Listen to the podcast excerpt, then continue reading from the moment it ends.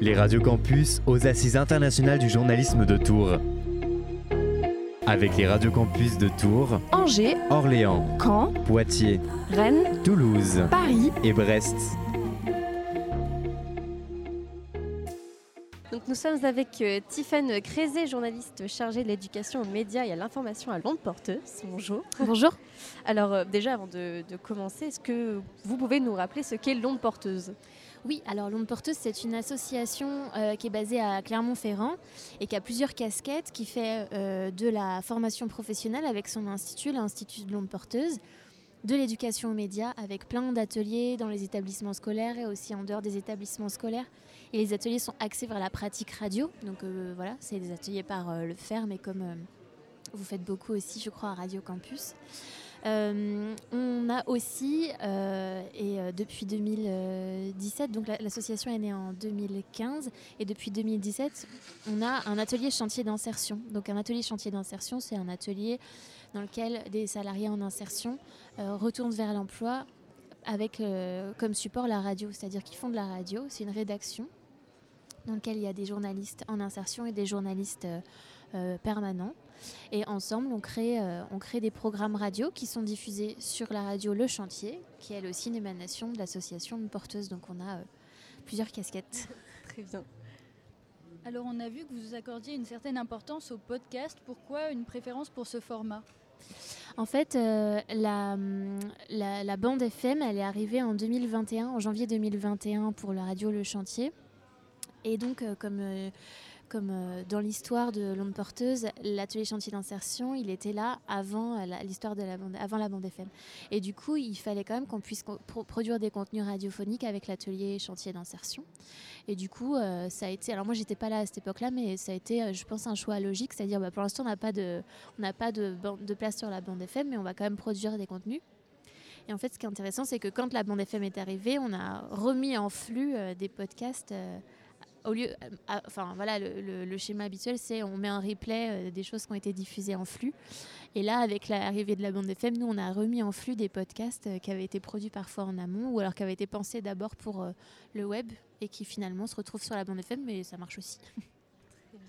Alors on parlait tout à l'heure euh, d'éducation aux médias. Donc vous avez une formation qui s'appelle le CCPI, donc CCPI certificat de compétences professionnelles interbranches, c'est ça? Alors est-ce que vous pouvez nous expliquer en quoi consiste euh, cette euh, formation? Alors le CCPI, en fait, c'est une volonté des branches professionnelles. Il y, a eu deux, branches professionnelles, la branche de la presse et la branche de l'audiovisuel, qui ont lancé cet appel à- pour un CCPI. Donc en fait, euh, ça c'est un, c'est une formation, c'est un certificat. Elles ont euh, euh, ouvert la- l'appel à, à manifestation à des organismes de formation. L'onde porteuse étant un organisme de formation, on faisait déjà en fait des formations sur l'éducation aux médias et à l'information. Euh, on s'est positionné sur le CCPI. Donc le CCPI, ça pour dire que c'est pas l'onde porteuse qui l'a créé, c'est euh, les branches professionnelles qui ont souhaité que cette certification, elle soit mise en place par des organismes euh, de formation. Et donc du coup, nous à l'onde porteuse, on, on propose, on est huit en tout, huit organismes de formation à proposer le CCPI, donc on fait partie de ces huit là. Et nous, ce qu'on a choisi de, comme forme, c'est une formation sur 84 heures plus une heure de certification devant jury. Qui répond en fait à un référentiel de compétences qui a été dessiné par euh, ces branches professionnelles de la presse et de l'audiovisuel. Donc vous avez des compétences à devoir euh, transmettre, enfin, en tout cas que les personnes qui, les personnes qui vont suivre ce CCPI vont devoir acquérir ces compétences-là pendant la formation. Et donc ensuite, chaque organisme de formation est libre d'organiser bah, une durée euh, particulière, de se dire bah, nous on va mettre l'accent là-dessus, là-dessus. Voilà. Et enfin libre pour que, pour que les compétences soient justement abordées. Quoi. Quelles sont ces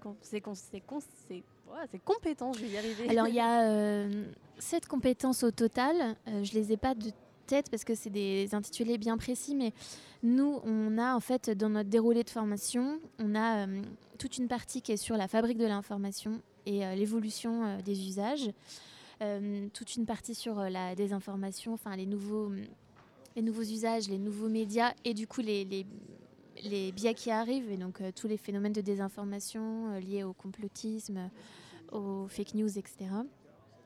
Et en fait, on a aussi toute une partie liée à la pédagogie, au public, comment est-ce qu'on s'adapte à un public jeune, un public, sais pas, après, enfin, en situation de handicap ou un public qui va avoir des particularités.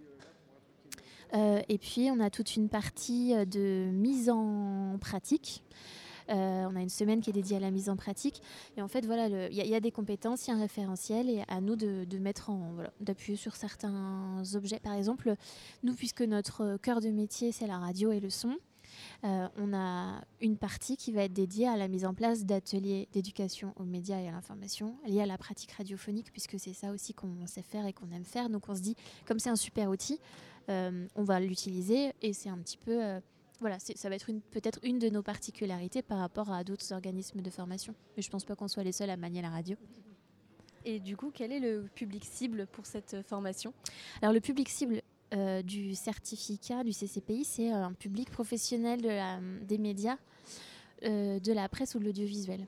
On ne s'adresse pas à des personnes qui vont être par exemple dans l'éducation nationale ou des bibliothécaires ou d'autres corps de métier puisque c'est une certification qui est euh, organisée par les hum, branches professionnelles de la presse et de l'audiovisuel, ça vise ces métiers-là. Donc la particularité, oui, c'est qu'on s'adresse en majorité à des journalistes.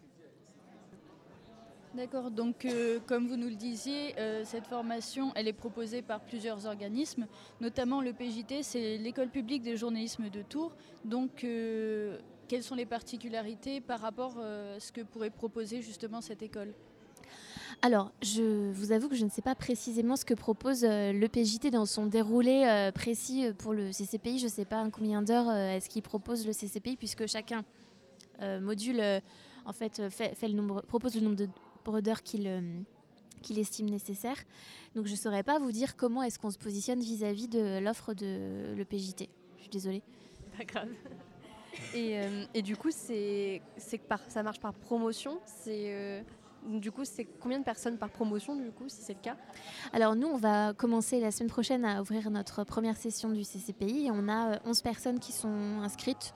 Donc voilà, on tape sur 10-12 euh, euh, personnes inscrites à chaque session.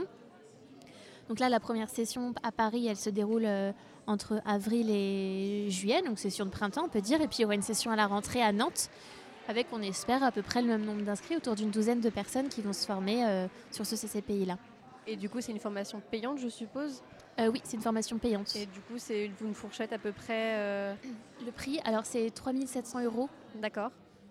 Oui, 3700 euros la formation. Très bien, c'est pour la petite info comme ça. c'est sur notre site internet si jamais. Euh, oui, c'est ce que j'avais demandé du coup, il y a les infos sur. Ça marche. Et donc, est-ce que vous pensez que cette formation elle devrait être obligatoire? Obligatoire pour les journalistes ou obligatoire pour les médiateurs en éducation aux médias et à l'information Obligatoire pour qui? Bah, Plutôt euh, dans le dans l'éducation aux médias en, général, pas forcément la formation euh, CCPI, mais l'éducation aux médias en général, est-ce qu'elle devrait être obligatoire?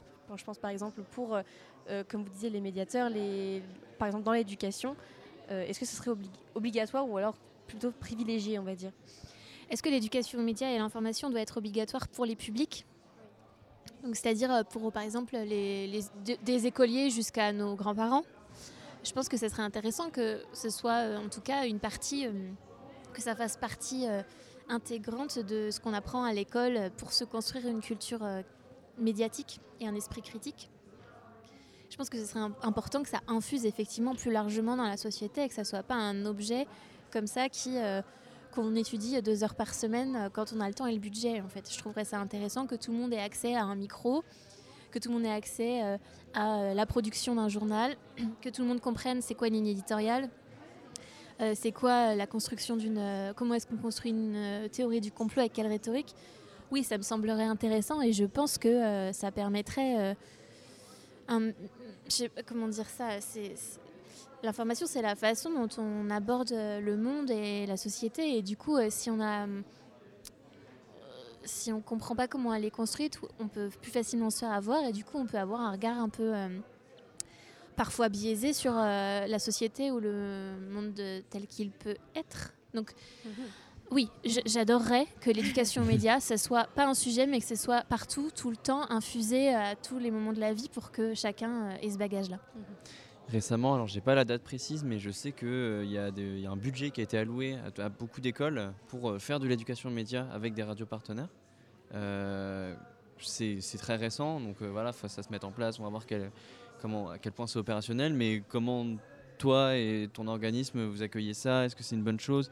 Est-ce que vous avez peur que ça se fasse mal? Comment, comment vous avez réceptionné cette position? Je pense que ce à quoi tu fais référence, c'est l'appel à projet Une web radio un par un euh, destinée au collège qui a été lancé en janvier 2022 pour que tous les collèges qui le souhaitent puissent s'équiper euh, d'une table de mixage, de micros et que chaque euh, collégien puisse s'emparer d'un micro. Mm. et donc nous, on s'est inscrit. Parce que moi j'ai eu des, retours où bah, ils ont un road, puis ils en font rien avec. Enfin, c'est un budget qui est alloué, enfin, qui, comment on peut aller plus loin Est-ce que ça c'est utile Est-ce que ça sert euh, C'est suffisant?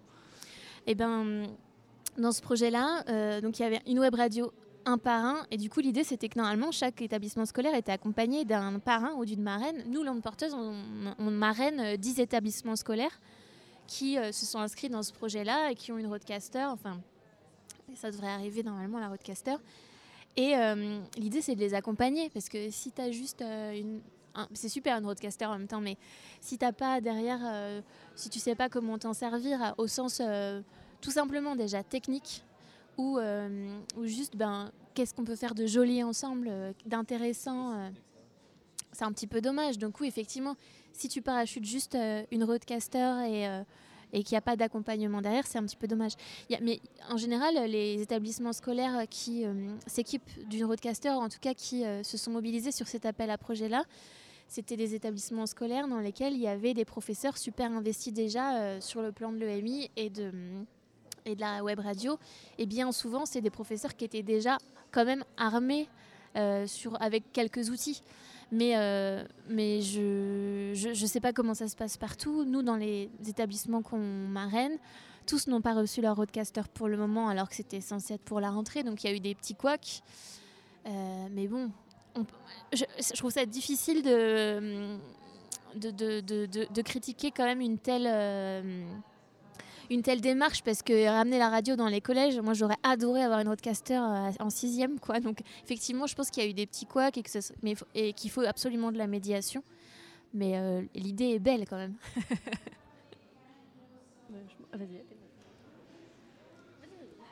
Alors, donc on, on voudrait vous parler aussi donc, du rôle des associations, de, des radios associatives pardon, euh, dans cette éducation aux médias. Est-ce que vous pensez que ces structures sont adaptées à cette éducation ou alors il y en a d'autres qui sont plus adaptées?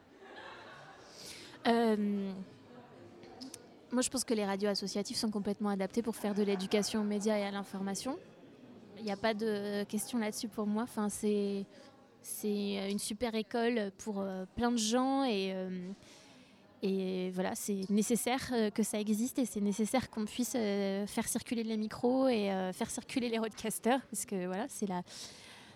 Est-ce qu'elles sont mieux placées que d'autres ou moins bien placées que d'autres acteurs de l'EMI Ça, pour moi, c'est tout à fait complémentaire. Ce matin, il y avait un débat, enfin une table ronde sur justement l'éducation média et l'information. Et on voyait bien que chaque personne qui prenait la parole dans le public pour s'exprimer sur son expérience, à chaque personne, une vision de l'EMI et pour moi, elles étaient toutes euh, complémentaires et intéressantes. Alors ça fait peut-être un peu béni oui de dire ça, mais en réalité, quand ce campus euh, va dans un établissement scolaire, il va se bloquer peut-être à des trucs un peu bêtes, mais genre, bah oui, on peut pas utiliser YouTube de la même façon.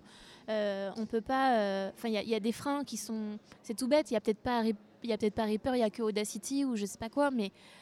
Mais en même temps, ça reste intéressant et complémentaire qu'on travaille tous ensemble. Et donc, du coup, je pense pas qu'il y ait des qu'il y ait des personnes moins bien placées que d'autres ou mieux placées que d'autres, mais je pense que c'est nécessaire par contre de travailler ensemble et de ne pas rester dans son précaré parce qu'on a tous des visions différentes, tous et toutes, et du coup, euh, c'est vachement important que ça, circule et que personne se pense euh, mieux informé ou, ou, plus sachant que l'autre. Quoi.